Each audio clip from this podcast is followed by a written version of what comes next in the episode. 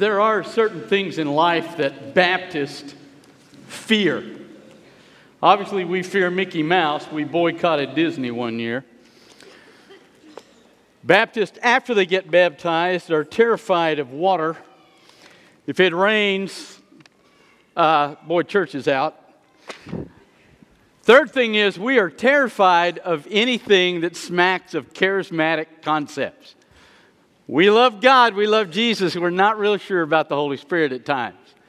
Now, we've come to a passage in 1 Timothy where we're going to have to address what he says, and it deals with that very issue. As a matter of fact, it's an important part of what he's saying. So we're going to begin in, in 1 Timothy 1, verses 18. We're going to walk through a couple verses till verse 20. So we see what he says, but this is an important passage for us because he does deal with something a lot of us are terrified of. Here he goes. He says, This same commandment I've delivered to you, my son Timothy. Now, here it is. According to the prophecies made earlier about you, that you might war or fight with these the good fight. Now, here's what he says. He says that on the day Timothy was ordained, and they did ordain people, the Bible talks about laying hands on people for ministry. So when they did that, there were a group of prophets there who obviously spoke over Timothy certain truths. Now, prophets in the New Testament, same as prophets in the Old Testament. It really wasn't so much foretelling as it was forthtelling. The prophets mainly had a job of making statements about how Israel was to live. And so they really do the same thing with Timothy here. They take him on the day of his ordination, and they obviously laid out prophecy about who he was to be. Now, unfortunately, we have a day when people grab that kind of statement and they go crazy with it. We have, if you'll, uh, once in a while I'll get a notice that there's a prophecy conference going in town, and they'll say it's in one particular room. What they'll do is they'll take 35 or 40 chairs, and they'll put people in these chairs, and this guy will come in who ostensibly is a prophet, and what he will do is he will go around each person, he will tell them what God's going to do in their life. He'll walk up to this person and say, you're going to be a pastor, you're going to be a doctor, you're going to be a lawyer, you're going to be in charge of the contract extension for Nick Saban at the University of Alabama. And they'll walk by giving everybody, sorry, I had to throw that in, they'll give everybody a certain directive and they walk around the room and when they're done, everybody leaves and go, wow. So that's what God's going to do. Listen, there is nowhere in the Word of God where if you're called to be a prophet that you all of a sudden know what God's going to do with everybody's life all the time. That is not in there. That is the Greek word goofos. That's our new word. That's that kind of theology. It is, in English, goofy. So we're not going to buy that. There is, though, and Paul makes this statement, that according to Timothy were certain prophe- prophecies made to him and about him. Now, the assumption is obviously here that they were positive. I remember when uh, God called me to preach, and I, everybody knew I was going to Alabama and been accepted. And then I decided to shift to go to uh, a Baptist school in Mississippi, Mississippi College. And uh, oh my, I had more than one guy utter a prophecy over me. They all said the same thing. They all said to me, Listen, Chris, you really ought to stay at Alabama because in case this preaching thing doesn't work out for you, because their assumption was, knowing me, wasn't any chance this thing was going any further than a couple of years. So the best thing for me to do is get a secular education so I could fall back on it. I'm assuming the prophecies made about Timothy were not that negative. That they said some things to him under the Spirit's utterance where they said to him, Listen, this is what God wants to do through you and with you. So they bring these utterances to him, and here's what he says I want you, through these utterances, these prophecies that were laid upon you, I want you to, through them, by their means, remember what they said to you, and I want you to let them allow you to war the good war. Now, that's literally the word. It's, if you translate it fight, I understand that, and it can be, but it's not boxing. It's literally soldiering. It was used for soldiers on the battlefield. He says, You are, Timothy, in a war. Now, Where has he sent Timothy? In the book, he sent him to Ephesus. Timothy's the pastor there. He's writing this letter to him to tell him how to pastor and what he ought to be as a pastor. And so he says, You're in a battle. Now, we're going to come back to 1 Timothy, but I want you to look at two things with me. Look at Ephesians chapter 6. A couple chapter, couple books over to the left. Look at Ephesians chapter 6 and listen. Remember, this is where Timothy's pastoring, where he sent him. Here's what Paul writes to them. Look at this. Chapter 6, verse 10. For the remainder, be empowered in the Lord and in the might that comes from his strength. Put on the full armor of God so that you may be able to stand against the methods, literally in the Greek, or the schemes of the devil. Our battle is not against flesh and blood. Now, if you want to translate that, here's what that means it's not against the Republicans and the Democrats. Okay? They're flesh and blood. That's not where the battle is. But it is against rulers authorities, world rulers of this darkness, spiritual evil in the heavenlies. Now, he says to the Ephesians, I want you to listen. He says to them, You're in a spiritual battle. So, every one of you in this room that's met Jesus Christ, you're in a spiritual battle against forces, now listen, that you do not see. There are demons and angels in this room. That's the biblical position. You don't see them. They live with you, they hover with you. Surely, if angels are assigned, demons are assigned to you. And let me show you how that works. Look in Acts chapter 19, verse 15. And we'll go from here back to 1 Timothy, but this is one of my favorite stories in the entire Bible. There were some Jewish guys who weren't believers, but they saw Paul exorcising demons. So they decided they'd try, because Paul always had a certain thing he used, and they thought they'd use the magic formula and it would work. So they went up to this guy that was demon possessed and they said, We command you in the name of Jesus, whom Paul preaches. Now, the favorite ending of this story is uh, obviously it didn't work. This guy jumps out of them and runs him out of the house completely unclothed. It's one of my favorite stories in the Bible. Would love to have been there to have seen that. But obviously, now, the demon responds to these guys verbally. Here's what he says in verse 15. Now, listen to this. But the unclean spirit, the evil spirit, answered and said to them, I know Jesus. I have heard about Paul, but who are you? Now, interesting to me you have this demon who says, I got who Jesus is. I don't know him, but I've heard about him. Paul. So obviously, demons have like coffee breaks. And they get around the creek. It's cold, not hot, but they get around the creek and they talk about what they're facing. And in these coffee breaks, the name Paul has surfaced. This demon says, I've heard that name.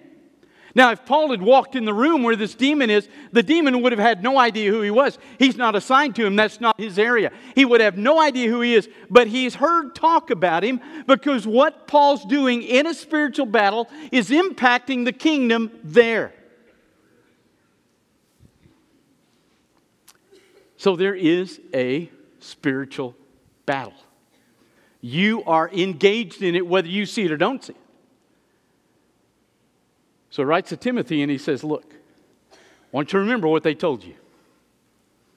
And I want you to take those things they told you and use them as you fight the good fight and you stand in this spiritual battle with the church that's in a spiritual battle. And as you stand together in Ephesus, I want you to impact the area where you are, I want you to fight the good fight. Now, go back to 1 Timothy because here's obviously the question, right? Here's the question. If I don't see it, I don't see the demons, I don't see the angels, I don't see the fight, how do I engage in it? I mean, how do I fight something spiritual I don't even see? There is activity in this room now. There are beings that are encouraging you to come to Christ and beings that are discouraging you of coming to Christ. That's active in this room, whether you see it or don't see it. Now, the curious thing to me, and I love this part of it, these demons, we're terrified of that word. But these demons in Acts 19 are scared of Paul. His name's come up and it bothers them. That name scares them. Now, so we're surrounded in this room by beings we do not see. We are engaged in a spiritual battle we do not see. So, how in the world are we engaged in something we don't see? How do we do this? Look at what he says, verse 19. I want you to use these prophecies made about you beforehand that you might war with them the good war. Now, listen, by two things having faith and a good conscience. Now, listen. Now, listen carefully. You put your faith in what that book says, and you are automatically impacting the Brazos Valley spiritually. Now, there are two things that the Bible gives you, really, only two. It gives you principles of truth that if you believe, you pull into your life, and it gives you promises that if you believe, you stand on and wait for God to enact. Now, that's it.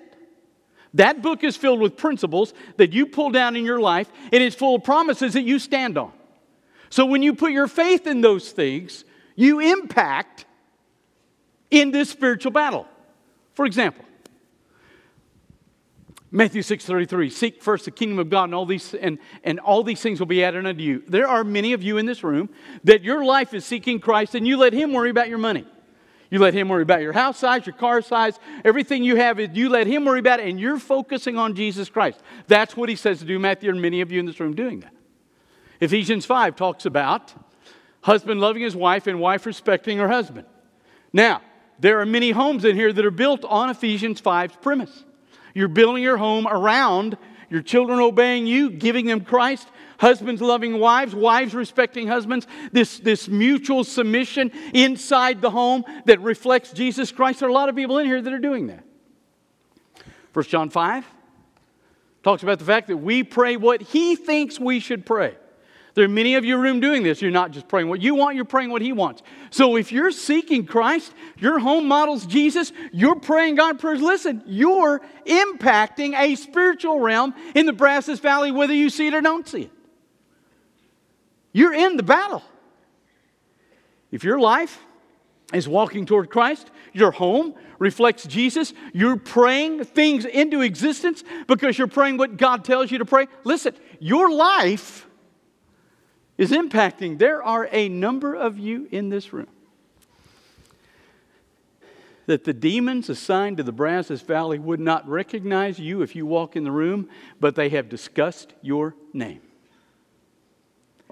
I think the greatest compliment that you can give a believer when he dies is that when he dies, the demons in his area relax. I don't think there's any better compliment you can give a believer. He dies, the demons are going, oh, whoo, great. Well, they wouldn't make that sign, but they're. Uh,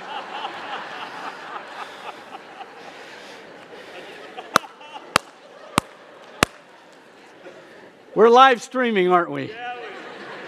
Well, praise God. Okay. Mm. Whatever sign the demons would make, when you die, you want them to be pumped that you're gone.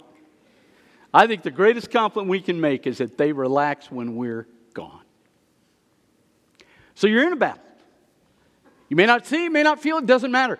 You're in it because you believe what God says and you stand on the promises. And He says, having a good conscience. Remember earlier? Verse 5, he talked about the fact that our conscience is tuned. You tune your own conscience, by the way. So if I get into the Word, my conscience, according to that verse, is tuned into the Word of God so that now, if I'm sitting here and, and I'm, I'm walking toward Christ, I'm building my home in Jesus, I'm praying correct things, I'm living out biblical principles, standing on the promises, then I have two things the Holy Spirit in me and my conscience. When I begin to step away, they pull me back so I stay better walking straight where I'm supposed to walk, impacting the demons in my culture because my conscience holds me to the truth, which, as I stand on it, impacts demonic warfare. Now, so if I'm doing that, let's suppose you're doing that. You're walking toward Christ, your home's where it ought to be, you're trying to build on the principles, promises of Scripture. What is he going to do? Look at the very next thing, 1 Timothy. Look at what he says. Having faith and a good conscience, from which some have rejected and have shipwrecked their faith. What's the first thing he's going to do?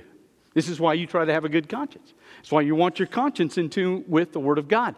So that as you're walking, the, Satan's goal in your life is going to be to cause you to pull away from those promises and those principles, to reject them, because that's the way he damages you in a spiritual warfare. If you pull away from those things, you're now not impacting him at all. So his goal is to pull you away from those things and to cause you, now listen, to cause you to shipwreck your faith. Now, that metaphor means nothing to us, really. A bunch of you that do those cruise ship things, well, just have a good day. But nobody worries about those things sinking, shipwrecking, because why? Call the Coast Guard. They'll send a helicopter out. You got plenty of lifeboats. You got life vests. You can sit there and float a little while until somebody comes to pick you out of the water. We don't worry about shipwrecking. But in this day, there was no more frightening metaphor than shipwrecking. There was no Coast Guard, there are no lifeboats, and there were no life vests. You're out in the water, you shipwreck, you're gone. That metaphor was terrifying to the people reading this book. Timothy would have been terrified. Now, there are two ways you shipwreck. One is circumstances cause your ship to flounder. That does not happen in the life of a believer. If you stand on God's principles and His promises, there is not a single circumstance that can shipwreck your faith. You shipwreck your faith when you turn away from the principles and promises. The Titanic is a perfect example of turning away from a principle and a promise. They build this great ship, right? They're heading across the Atlantic. Captain gets word. There are icebergs that have been sighted. Now, normal captain living off that would employ a principle, which would be let's slow the ship down so that we can see the iceberg in time. You can't just turn a ship like a car. So that when we see the iceberg and we'll have time, if we see it soon enough and we're going slow enough, we can turn away from it. And if it does hit us, the promise would be that it would do less damage. And we've got these holes designed so the water will only come in a little while, it'll do less damage. And with the promise and the principle, we'll make it home. But the owner of the line, said, No, I want you to go as fast as you can go, full steam. So they violated the principle, and by the time they saw the iceberg, obviously had no time to turn. It ripped the entire panel away, broke the promise, damaged things, and the Titanic, in an hour and a half, went down with hundreds of lives lost. There is no circumstance in the world that can shipwreck your faith. You shipwreck your own when you step away from the principles and you don't stand on the promises. You shipwreck your faith. And you damage, and when you shipwreck it, you hinder who you are in this war. Now, well, preacher, I've done that. I've shipwrecked my faith.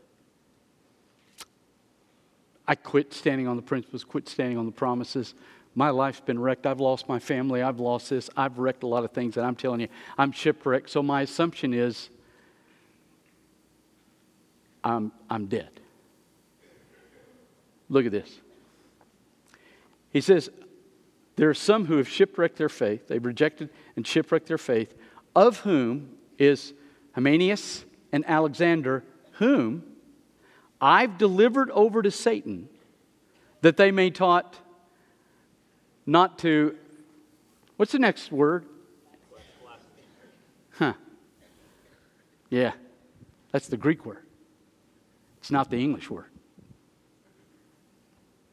The Greek word is blasphemos. So the word isn't translated here. The Greek word, blasphemous, means not to, we take blaspheme as, oh my gosh, I've said something really vile about God. No, no, no, no, no.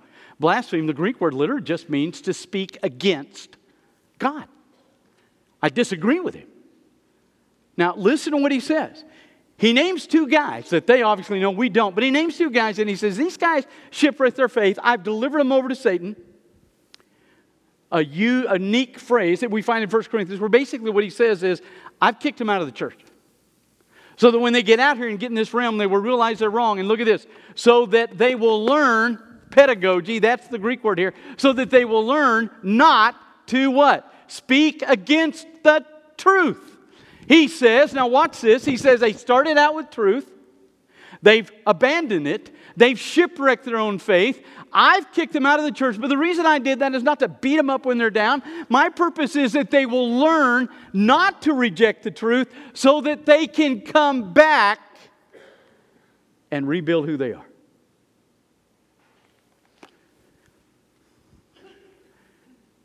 You never reach a place where God's completely done. You shipwrecked your faith? I understand it.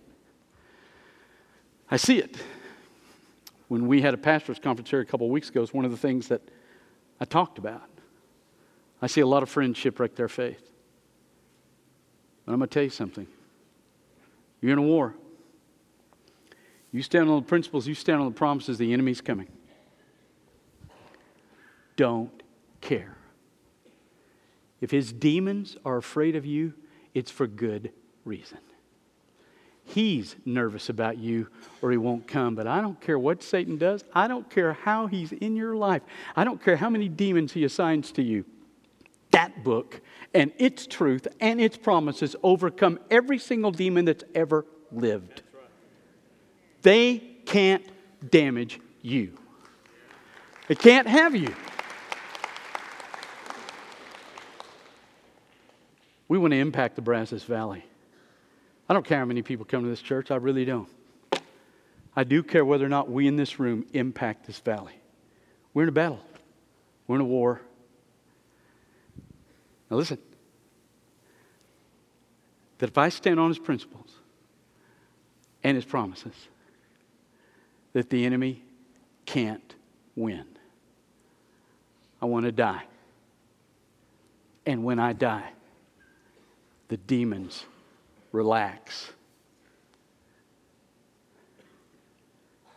until those people that I've discipled in my life appear and take my place and cause even more havoc than I've caused. I want the full circle when I die. Let's pray. Father, thank you for your truth. Remind us we can't be shipwrecked. We can only do that to ourselves, and we can't do that if we stand on what you say. Thank you for Paul's word to Tim. Honor that in us. I ask you that in Jesus Christ's name. Your heads bowed and your eyes closed. Steph and I are here. The Holy Spirit speaks to you about being saved or being a part of this fellowship as He speaks to you this morning. You may just need to come and pray. You may go, Look, I'm shipwrecked. I need to pray. I want to get right. This is a great morning to do that.